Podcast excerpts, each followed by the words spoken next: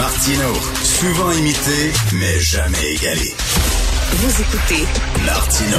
Cube, Radio. Alors, vous avez vu ça samedi, un Québécois qui a frôlé la mort euh, sous les yeux de Sablon au mont Albert en Gaspésie. C'était une grosse avalanche. hein. C'est la saison des avalanches et c'est extrêmement dangereux. Rappelez-vous, le frère de Justin Trudeau, on l'oublie, mais le frère de Justin Trudeau a trouvé la mort dans une avalanche en Colombie-Britannique il y a quelques années de ça. Euh, c'est assez épeurant, une avalanche. Heureusement, ce week-end, il y a eu plus de peur que de mal euh, au mont Albert. Dit, est-ce qu'on peut euh, euh, prévoir les avalanches? On va en parler avec un pro, euh, Anthony Fontaine, technicien en avalanche et responsable des services publics à Avalanche Québec. Bonjour, Monsieur Fontaine. Bonjour, ça va bien? Oui, ça aurait pu être pire que, que, que ça a été là, finalement là, en Gaspésie.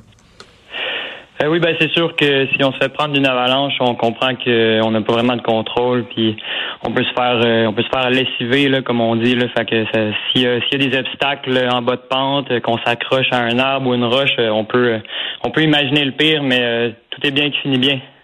Ces gens-là, excusez-moi, là, je veux pas être morbide, là, mais les, les gens qui meurent sous une avalanche, est-ce qu'ils meurent étouffés ou ils sont littéralement broyés par le poids de la neige qui tombe? Euh, ce serait plus un cas d'asphyxie, là, en fait, là, justement.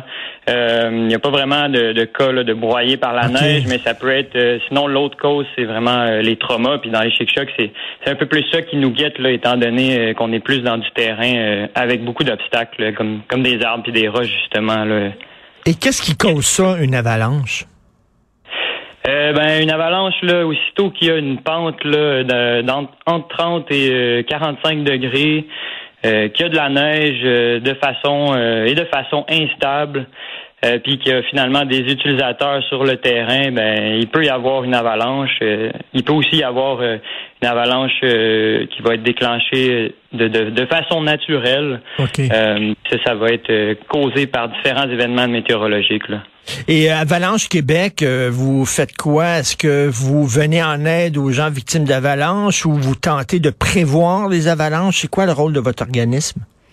Ouais, ben notre mission, nous, c'est de, de protéger le public, euh, de prévenir les accidents, d'améliorer la sécurité en avalanche, en assurant ben, une offre d'activités, de services, de sensibilisation, puis d'information et d'éducation à la population. Euh, c'est ça, on est le on est le seul centre là, à l'est du Québec. Là. Donc euh, on fait euh, on fait de, de la sensibilisation surtout, on fait un bulletin d'avalanche quotidien en Ah allant oui. prendre des données sur le terrain là, à tous les jours. Là. Euh, puis ce bulletin-là est disponible pour le public, un bulletin bien détaillé avec les conditions les conditions d'avalanche en montagne. Est-ce que ça arrive qu'il y a des pistes de ski, des stations de ski qui sont fermées par- pour risque d'avalanche?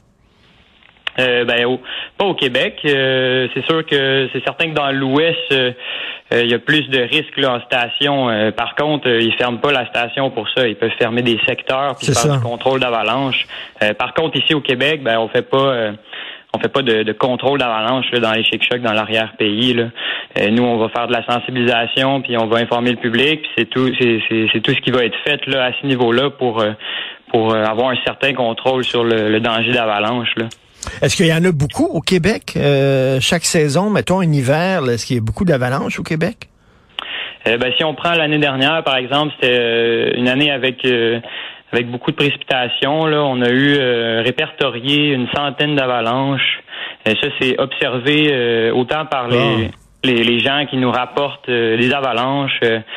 Euh, autant par euh, nos, plate- nos différentes plateformes de, de, de- d'information euh, ou euh, des gens qui nous font des rapports ou nous qui va sur le terrain puis qui voient ces avalanches là mais ça c'est, seulement celles qu'on voit là donc euh, ensuite on il y en a certainement plus mais on peut pas on peut pas le savoir ça après ça là. On, peut imaginer certains secteurs plus propices où qu'il y a peut-être des déclenchements euh, mais c'est ça, c'est environ une centaine là, par année. Là. En ce moment, on est euh, on est déjà à une trentaine là, cette année. Là.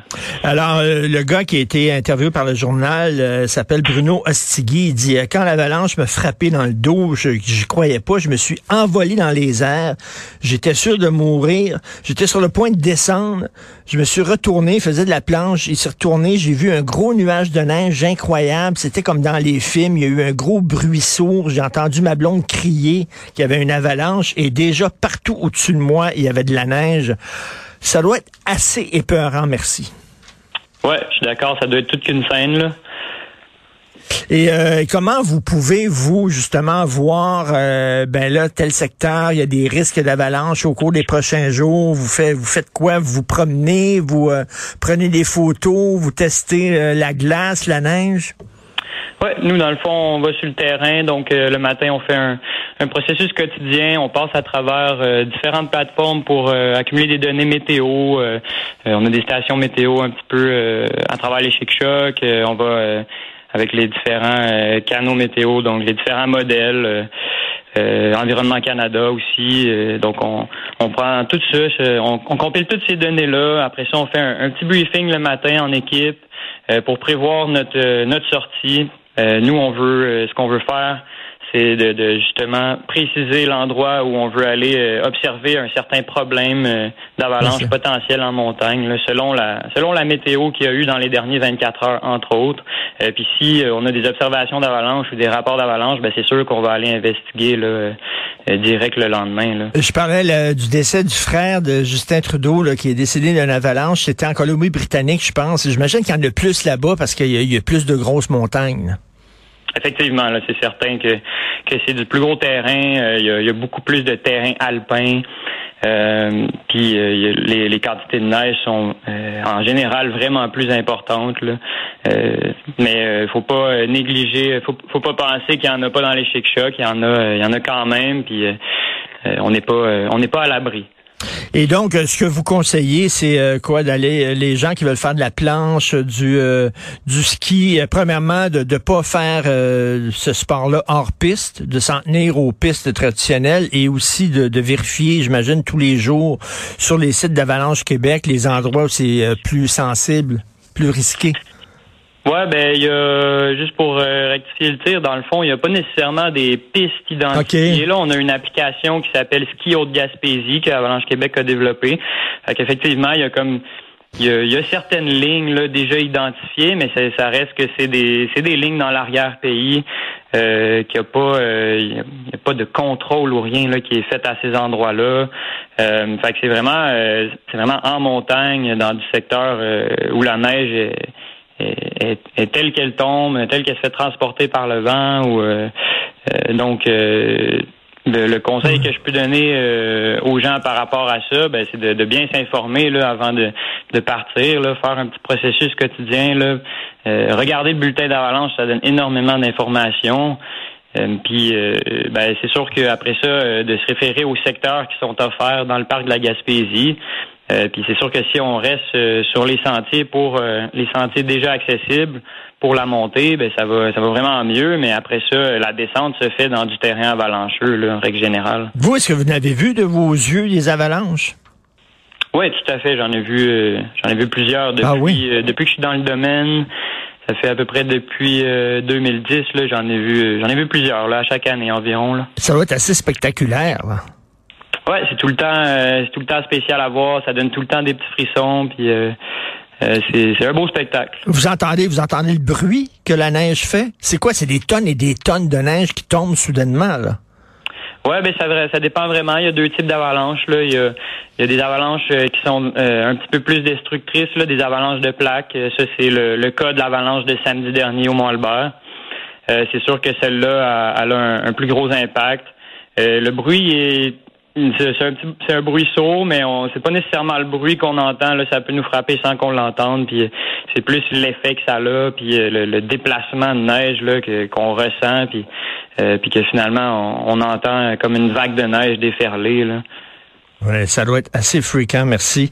Il y a des cours de sécurité en avalanche hein, qui sont donnés?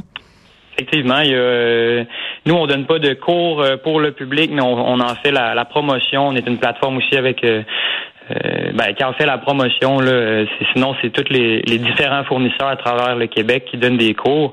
Euh, mais il y a un cours de sécurité en avalanche de niveau 1 et de niveau 2 offert pour le public.